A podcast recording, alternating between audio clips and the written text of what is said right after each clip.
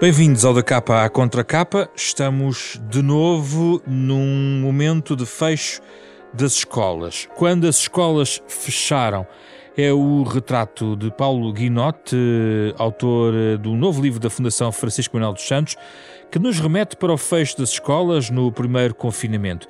A verdade é que estamos de novo nesse momento.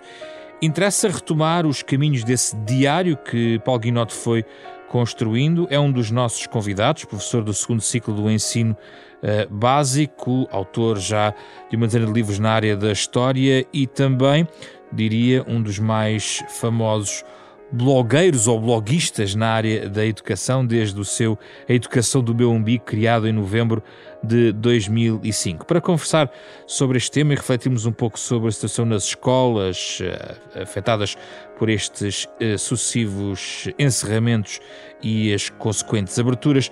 Temos também connosco Fernando Egídio Reis, coordena um dos programas da Iniciativa Educação, foi secretário de Estado do Ensino Básico e Secundário entre 2014 e 2015, uh, um investigador também em História das Ciências em Portugal, de resto a sua área hum, de origem, História e Filosofia das Ciências, connosco para esta conversa de 30 minutos da capa contra capa, parceria semanal da Renascença com a Fundação Francisco Manuel dos Santos.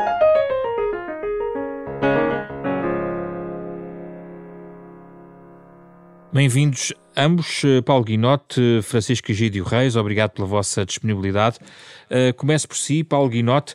Uh, vamos só lembrar que, e quem vai agora aceder a este livro vai perceber que é um diário, no fundo, que o Paulo foi escrevendo no primeiro confinamento e às tantas, no dia 8 de maio, uh, desabafava que é muito mais interessante e menos desgastante escrever e argumentar sobre certos temas enquanto encarregado de educação, porque como professor tende a ser qualificado como corporativo, até por colegas de profissão que parecem envergonhados em defender a sua classe com qualquer outra que se preze. Isto para notar também que a sua experiência, Paulo Guinote, é de, da sua participação, mas também da observação que foi feito, uh, foi, foi fazendo uh, daquilo que se passava na sua própria casa, porque na sua casa conviviam todas as categorias de professores a alunos, certo?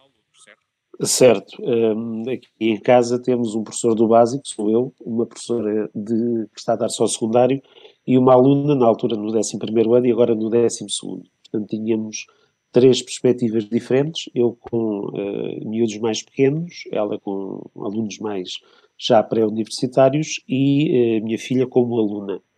E, portanto, esse foi um diário mesmo ao momento. Uh, eu, ora, olho para ele, noto como estava datado, porque era a reação imediata àquilo que nos estava a cercar naquele contexto da primeira vaga da pandemia. O que é interessante é que ele não está datado, Paulo Guinote, porque há aqui muitas coisas que nós hoje estamos a refletir de novo. Não reconhece isso, ao menos esse mérito no seu trabalho? É assim, eu reconheço, digamos que eu reconheço o demérito à realidade, não o mérito à, propriamente à minha escrita. O, a realidade é que teve um certo demérito em repetir-se e em, em não termos uh, alguns uh, aprendido que eh, viria uma segunda vaga ou uma terceira, eh, que foi em devido tempo dito que seria provavelmente mais grave do que a primeira por causa das condições climáticas no inverno, e estamos neste momento a atravessar uh, outra vez uma espécie de reaprendizagem daquilo que tivemos em março, em abril, evitando alguns obstáculos que na altura existiram, mas estamos a deparar-nos à mesma com alguma entropia em todo este processo. Um Paulo Guinote, deixe-me voltar ao dia 28 de Abril, onde escreve que está preocupado com o próximo ano letivo, que agora já é este. Na altura, qual era a sua maior preocupação, ou as suas maiores preocupações? Havia duas preocupações essenciais. A primeira delas era que se voltasse a repetir uma situação de confinamento e de fecho das escolas. O segundo problema, e essa data já posterior às promessas feitas pelo governo acerca do equipamento das escolas e principalmente dos alunos para o novo ano letivo, era o receio que se veio a confirmar de que perdêssemos parte do tempo do início do ano letivo a fazer uma recuperação de aprendizagens uh, de forma tradicional e não a equipar os alunos para uma literacia digital que, se percebeu que uh, funciona muito bem em termos de gadgets e em termos lúdicos, mas que em plataformas de tipo educacional revela algumas limitações. E isso agora que estamos a retomar, estamos a começar a segunda semana desta segunda vaga de ensino à distância, um, estamos a ter que fazer todo um processo de ensino de, de, de, de funcionamento das plataformas que durante o, o, período presencial devia ter sido prioritário, mas que, eh, cujas indicações a partir da tutela foi recuperar aprendizagens não realizadas. Eh, e, portanto, essa preocupação a 28 de Abril era de pensar que iríamos perder algum tempo com o que para mim na altura seria acessório, ou seja, uh, alguns conteúdos programáticos, e a não apostar no que é essencial, ou seja, que os alunos precisam de ter uma literacia digital acima da média uh, para conseguirem aproveitar alguma coisa destes períodos de ensino à distância. E perderam as duas coisas, a aprendizagem e não tiveram literacia digital? Uh, pronto, a aprendizagem terá sido recuperada, mas penso que não compensa a aposta que não foi feita em setembro e outubro, até eh, em algumas, por exemplo, a minha direção de turma de quinto ano nem sequer teve a disciplina de TIC, Tecnologias de Informação, porque está semestralizada. Ou seja, eu tive que estar em aulas de disciplinas ditas uh, tradicionais um, a, a, a, apostar mais em explicar-nos como é que tudo isto funcionava, sendo que uh, desde o início nós não pudemos estar em salas de computadores uh, em que cada aluno tivesse um computador para trabalhar, nem sequer podíamos estar dois ou três em grupo, eles tinham que estar a ver na tela e um, de certa forma não conseguimos nem completar bem uma das tarefas nem bem a outra. E, e agora, lá está, uh, mesmo com alunos mais velhos, os de 11 e 12 já conseguem um pouco uh, gerir estas situações, mas mesmo os de décimo, que terminaram o básico o ano passado nas condições que sabemos, estão a ter alguma dificuldade em lidar com isto. Hum. Uh, Fernando Egídio Reis, uh, apelo também à sua experiência como professor na escola secundária Cacilhas Tejo, penso estar correto na, na designação, se não estiver, corrija-me, por favor. Uh, se, estive, se, se, tivesse escrito um diário como o Paulo Guinote fez, nesta altura, estamos ali abril, maio, qual era a sua maior preocupação em relação ao que viria pela frente? Muito bem. Uh, sim, a escola está correta, a escola secundária Cacilhas Tejo, portanto, eu sou professor de História. Uh, neste momento leciono aulas a alunos do 11 e 12 anos. E nessa altura uh, a minha preocupação era muito semelhante àquela que o Paulo Guinote reflete, ou seja, a que o Paulo registra neste livro, que é muito interessante, este diário de um professor em tempo de de fechamento das escolas ou de, de ensino à distância uh, e de ausência de aulas presenciais reflete muito uh, aquilo que se passou também comigo e com os meus colegas na minha escola. Portanto, há uma, aqui uma identificação muito grande relativamente ao contexto. A preocupação maior era com uh, o acompanhamento ou possíveis dificuldades de acompanhamento por parte dos alunos, ou seja, nós, no secundário, temos um contexto um pouco diferente de, de, do ensino básico, os alunos são mais velhos, basicamente, essa é a grande diferença. Os alunos são mais, mais velhos e, à partida. E passam, terão... melhor, passam melhor por isto tudo? Uh, eu diria que sim, à partida, ou seja, eles estão, têm uma possibilidade que o ensino à distância, uh, para o ensino à distância é muito importante, que é uma maior autonomia em termos de estudo e também de aprendizagem. Só que essa autonomia não é completa. Naturalmente, são jovens, são jovens e têm muitas distrações. Ou seja, essa autonomia, que é um facto, não significa que todos tenham as condições uh, uh, essenciais para aceder uh, aos recursos online. Porque o acesso a esses recursos depende muito da experiência que eles já tiveram anteriormente e, naturalmente, depende das condições técnicas. Ou seja, uma das maiores preocupações na altura, quando nós entramos em março nesta situação de confinamento, era com os alunos que tinham menos condições uh, técnicas em casa, em termos de ambiente, em termos de equipamentos para acompanhar as aulas à distância. Não sei, se, não sei se tem dados sobre isso, mas pergunto-lhe se, um, ehm, digamos, uh, os apetrechos tecnológicos tendem uh, a ser maiores consoante vamos subindo na idade, ou seja, uh, alunos de 11 e 12 anos provavelmente têm um rácio de computadores ou de, de acesso tecnológico superior a eventuais alunos do básico, por exemplo? Tem alguma ideia sobre isto?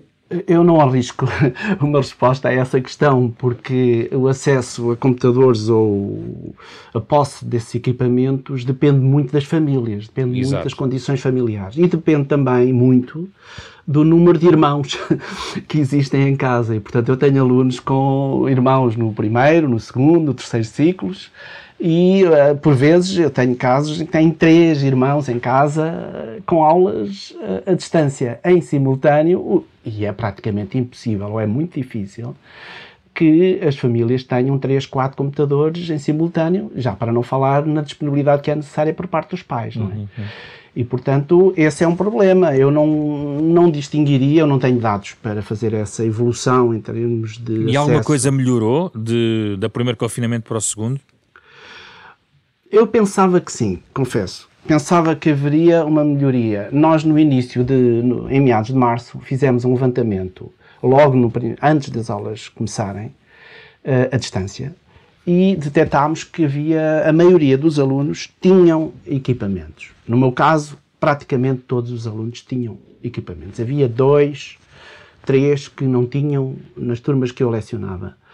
Uh, neste momento, contrariamente àquilo que eu esperava, tenho mais alunos que relataram que não têm equipamentos neste momento. Porquê? É uma, é uma resposta que eu não consigo dar. Ou seja, o panorama neste momento está menos positivo do que estava em março do ano passado. Paulo Guinot, ouvimos um discurso oficial de que as escolas prepararam durante o verão, uh, supostamente para um momento que poderia ser este. Uh, no terreno, o que é que constatou ao nível da preparação para um eventual segundo confinamento, se viesse a existir, como neste momento estamos a viver? A maior parte da preparação que foi feita foi ao nível sanitário, ao nível da definição de trajetos dentro das escolas, ao nível da, da colocação de dispensadores de gel. Portanto, foram, uh, um, preparação, uh, foi uma preparação para uh, o regime presencial ser feito em condições eh, sanitárias de segurança.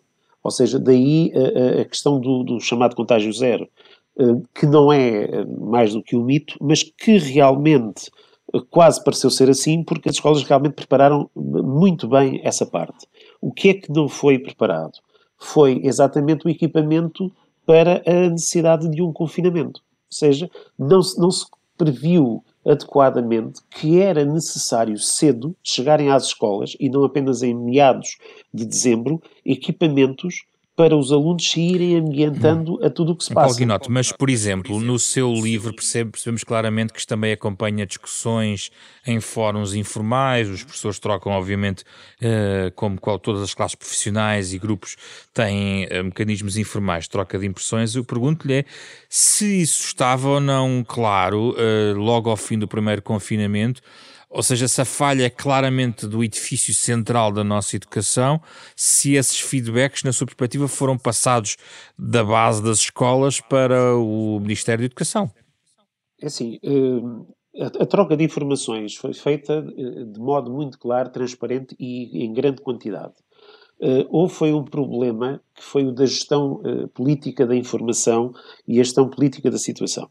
Porque se tentou transformar uh, o, o, o, milagre, ou seja, a situação do primeiro confinamento, que, cujo sucesso depende muito da, do rápido encerramento das escolas, uma medida que não foi popular para alguns setores da opinião publicada, mas que foi fulcral para que na primeira fase fosse contido o contágio, porque todo o problema que existia era à volta das escolas e a mobilidade que isso que implica levar os alunos às escolas, e sabia-se que eh, numa eventual segunda vaga teria que haver também uma reação rápida que não existiu. Foi adiada até aos limites e o verão foi passado naquela sensação de que passámos a primeira vaga, tivemos sucesso, estamos prontos para isto.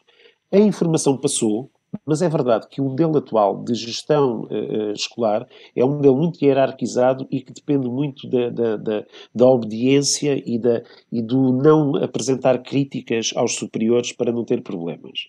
E eu não sei até que ponto, porque não estive nessas reuniões, os representantes dos diretores, e não só, transmitiram adequadamente uh, à tutela os problemas que existiam.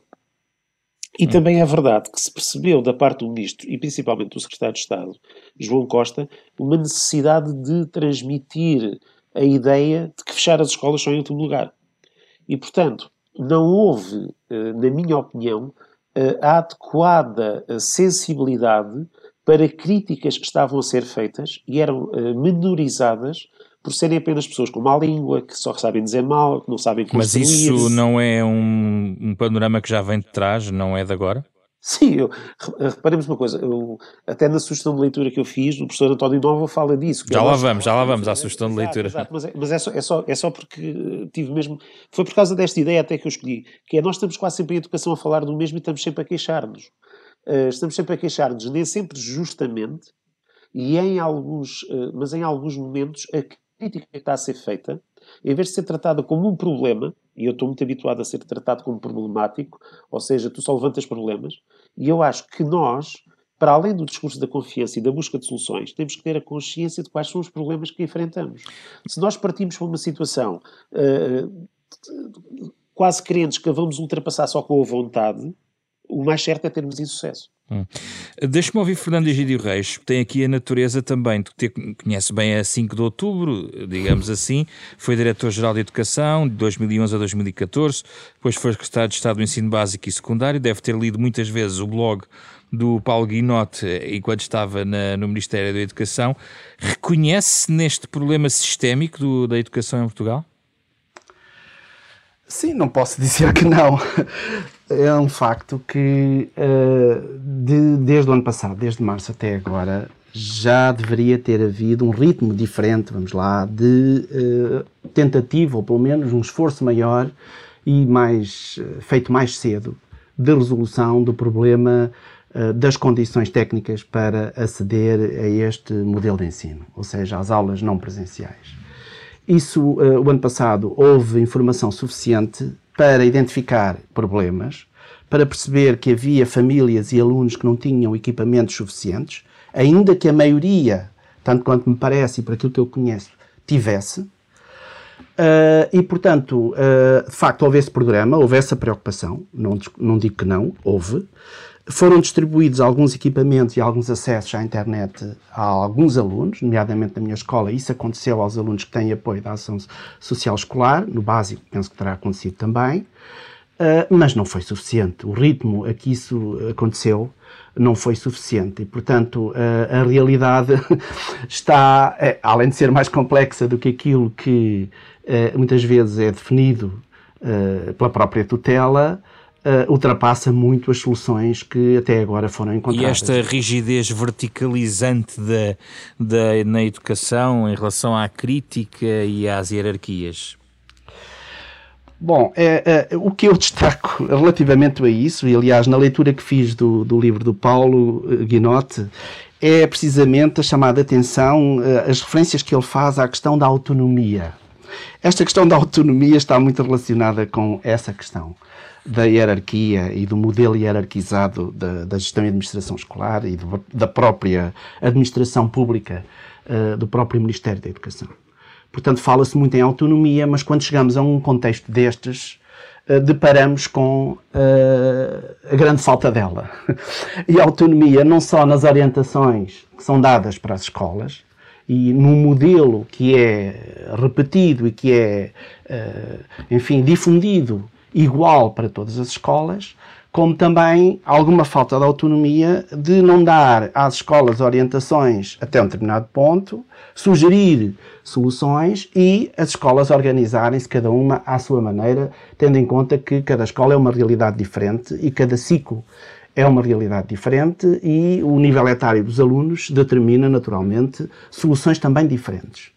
E, portanto, nesse aspecto, o que eu sinto eh, como professor, uh, apesar de ter essa experiência, naturalmente, na Direção-Geral de Educação e, e, e, no Governo, o que eu sinto é esse desfazamento, esse desfazamento entre aquilo que é a realidade e aquilo que são as orientações que vêm para responder à realidade. Sinto essa falta de flexibilidade, essa falta de autonomia, quer por parte das escolas, quer depois dentro das escolas, apesar do professor, apesar de tudo, conservar uma autonomia pedagógica nas suas aulas, Uh, neste caso, ele é muito condicionado pelas orientações que recebe, quer da tutela, quer da direção da escola. Isso é um facto.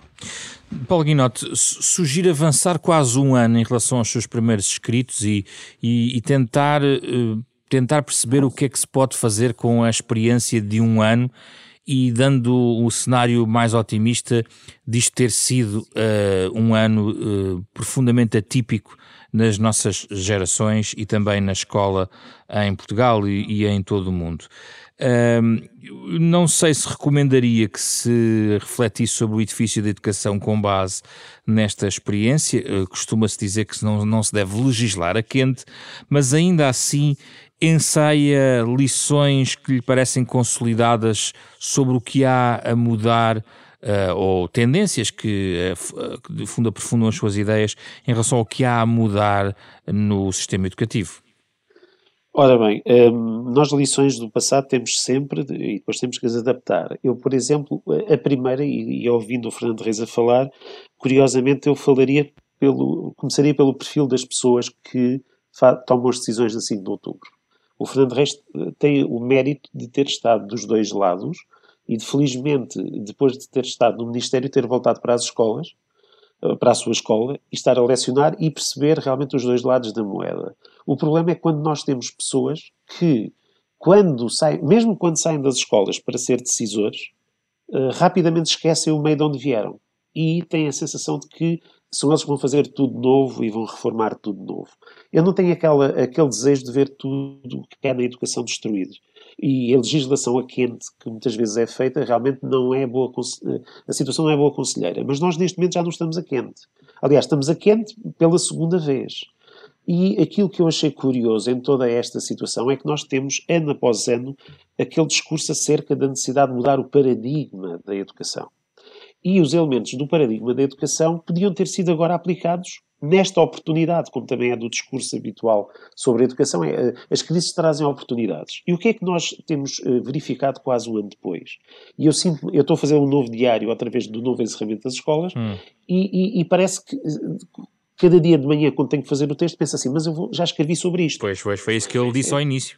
Exatamente, ou seja, nós estamos a passar pelo mesmo porque uh, o discurso que existiu é desafio sobre o, ensino do século XXI, que seria muito tecnológico, que o papel do professor seria quase só um orientador de estudo, que nós temos professores do século XX no modelo do século XVIII e do século XIX da escola, nós agora temos curiosamente um discurso que diz que esse é que é o modelo certo. Ou seja, nada substitui o ensino presencial, nada substitui a presença do professor, e eu concordo em grande parte com isso, mas também acho que, para além disso, temos que então incorporar nesse ensino presencial, uma prática que o Fernando Reis também já aflorou, de verdadeira autonomia na gestão local das escolas, o que não implica uma, comple uma completa uh, desregulação do poder que neste momento é muito centralizado Mas autonomia, uh, para, para os nossos ouvintes perceberem, alguns são pais também, Sim. autonomia em, em casos concretos, quer dar-nos exemplos concretos? Dou, dou exemplos concretos sem problemas, que, aliás, como eu como também referiu no início da conversa, eu, como encarregado de educação, sinto-me mais à vontade para protestar com tudo. Porque se um representante das famílias aparecer na televisão dizer que está tudo mal, toda a gente lhe, lhe diz que, que, ele está certo. Se for um professor, lá está, outra vez ele a criticar. Exemplos. As escolas não têm qualquer autonomia financeira. As escolas, para terem um, um, a possibilidade de adquirir algum material uh, uh, sem passar por autorizações e, e centralização de, de, de, de, de compras, eh, tem que fazer exercícios na, na, nas fronteiras da legalidade. Uh, reparemos que, mesmo o problema das refeições, que se falou nisso há, há uns tempos atrás, as escolas eram obrigadas a contratar a empresa que fornecesse uh, refeições mais baratas. Não tinha autonomia de escolher aquelas que considerasse melhores. E, portanto, as escolas não têm uma capacidade de gerir meios financeiros que lhes permitam adequar algumas respostas às necessidades que têm. Dê-me outro exemplo, Paulo. Dou-lhe outro exemplo. Uh, por exemplo, a gestão do calendário escolar. Uh, o Fernando Reis agora vai, provavelmente vai sorrir ao ouvir-me dizer isto. Nós tivemos há uns anos atrás a questão de podíamos escolher aulas entre 45 e 50 minutos. Isto para mim não é autonomia. Eu, por exemplo, tenho o meu horário de professor regulado ao minuto e não tenho uma autonomia, quer dizer, eu posso criar essa autonomia por minha própria conta e risco, que é, eu tenho uma aula de 45 ou de 90 minutos ou de 50, e se eu achar que a aula está terminada 10 minutos antes, poder sair com os meus alunos em paz para o intervalo, eu não tenho essa, essa liberdade. Vem um funcionário um, do pessoal de um docente que tem instruções para me marcar falta se eu sair mais cedo da sala. Ou seja, a nossa autonomia pedagógica, por exemplo, é muito limitada. Um, os professores, neste momento, dentro das escolas, uh, querem desenvolver projetos que, em muitos casos, nas escolas com, que já avançaram nos conceitos, já avançaram com municipalização da educação, tem que vir a autorização quase da autarquia, que é quem vai gerir verbas para distribuir por esses projetos, e não, eh, e não, é, não são projetos aprovados só internamente à escola. Hum. Deixe-me ouvir o Fernando Reis sobre o que está a dizer. Fernando Reis, entra aqui neste, neste ponto. Muito bem, em relação à autonomia, eh, eu começo já pela minha experiência pessoal. No primeiro confinamento, ano passado, entre março e o final do ano letivo, comparando com o atual, eh, com os mesmos alunos, com turmas semelhantes, eu sinto-me neste momento com menos autonomia do que tive entre março e junho, julho do ano passado. Isso para mim já é um facto. O que é estranho. Porque uma das coisas, eh, e sabendo nós, e eu concordo com o Paulo Guinot, que as aulas presenciais são essenciais, aliás, é uma ideia que para mim eh, é o ponto de partida para tudo isto. Não há dúvida que as aulas presenciais são essenciais. Mas quando nós entramos em ensino à distância, em março do ano passado, eu que tenho bastante experiência com o trabalho com recursos digitais e também sou formador nessa área, já estava habituado, os meus alunos desde o primeiro dia de aulas, que sabiam utilizar as plataformas de aprendizagem que eu utilizo regularmente, ou seja, como complemento às aulas, eu utilizo plataformas de aprendizagem. Portanto, eles já estavam habituados. Quando nós interrompemos as aulas presenciais, eles não notaram grande diferença, exceto o não estarem na sala de aula presencialmente e eu não estar presencialmente no mesmo espaço que eles. Ou seja, nós desenvolvemos um trabalho a partir de uma experiência que já existia com alguma flexibilidade e eu pude gerir os tempos de síncronos das aulas, como se costuma, sessões síncronas ou aulas síncronas, em que está, está o professor e os alunos, eu pude gerir à minha maneira.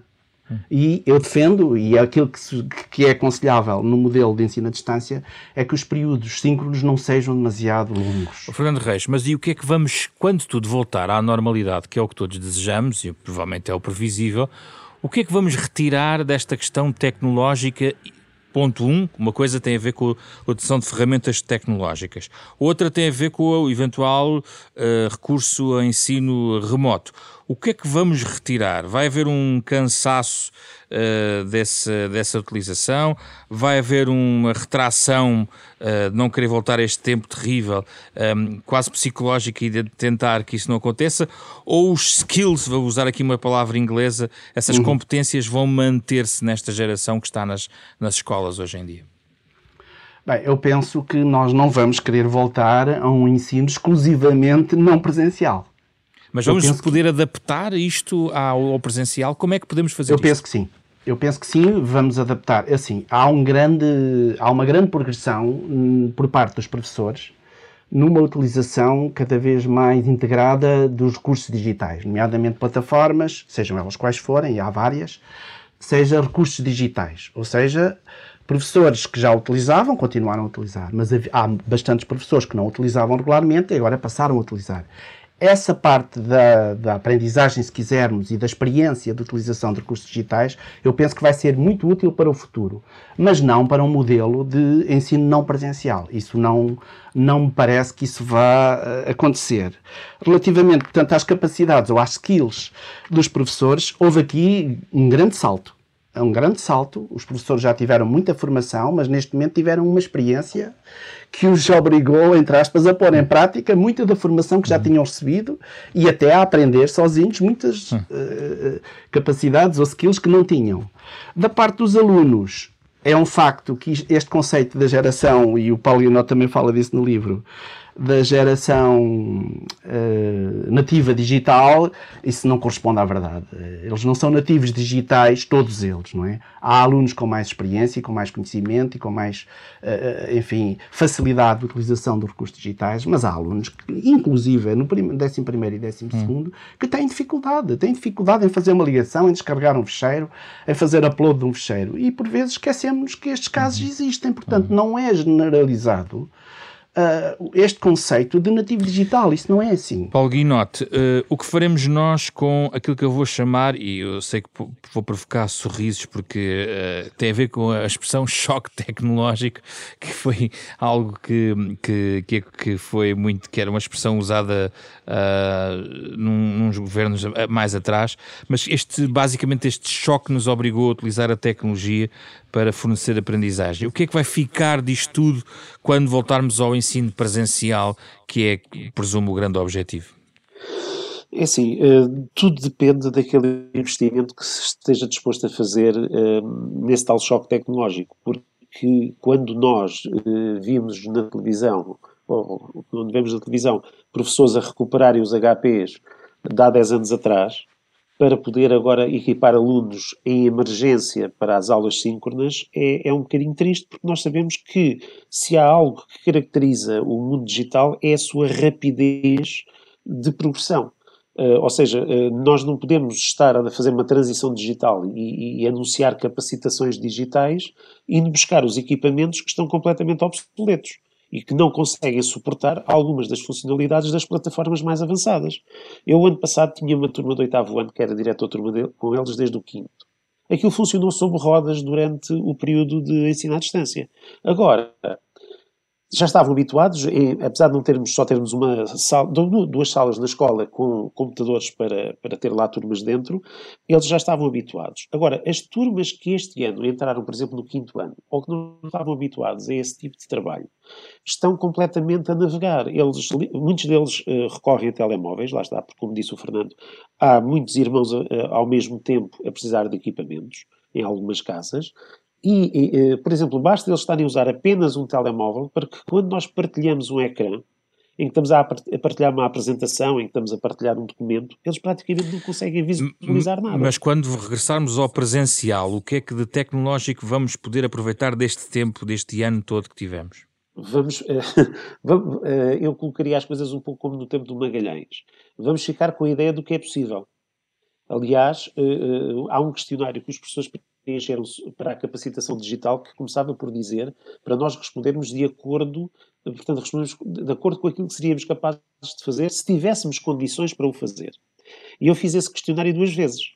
Numa das vezes tive uma classificação uh, e na outra tive 20 pontos abaixo, porque fiz conforme os meios que eu tenho para trabalhar agora e tenho tido, e aquilo que eu seria capaz de fazer se dispusesse em permanência de meios para trabalhar com as turmas com, uh, com as condições adequadas. Portanto, nós vamos ficar com a ideia, se voltarmos ao presencial e a atitude for já nos livramos disto, vamos em frente, agora já não é preciso fazer mais nada, ficaremos com a ideia daquilo que poderia ser, não com uh, uh, raízes para avançar e progredir. E é isso que é importante. Mesmo para a resposta muito rápida de ambos a duas questões muito breves. Uma tem a ver com uh, o efeito psicológico, mental em toda a comunidade escolar, os professores sobrecarregados uh, sobre, em relação a esta matéria, são também pais, uh, muitos deles, os alunos, toda esta carga pandémica psicológica que Marcas pode eventualmente deixar. E, por outro lado, quão profunda foi realmente a perda na aprendizagem e se é ou não recuperável por parte dos alunos, que é uma dúvida que eu, que eu tenho em relação à profundidade da perda. Começo por si, Fernando, Fernando Reis, muito rapidamente. A minha, a minha análise é de que os professores uh, estão cansados. Uh, no confinamento do ano passado saíram muito cansados.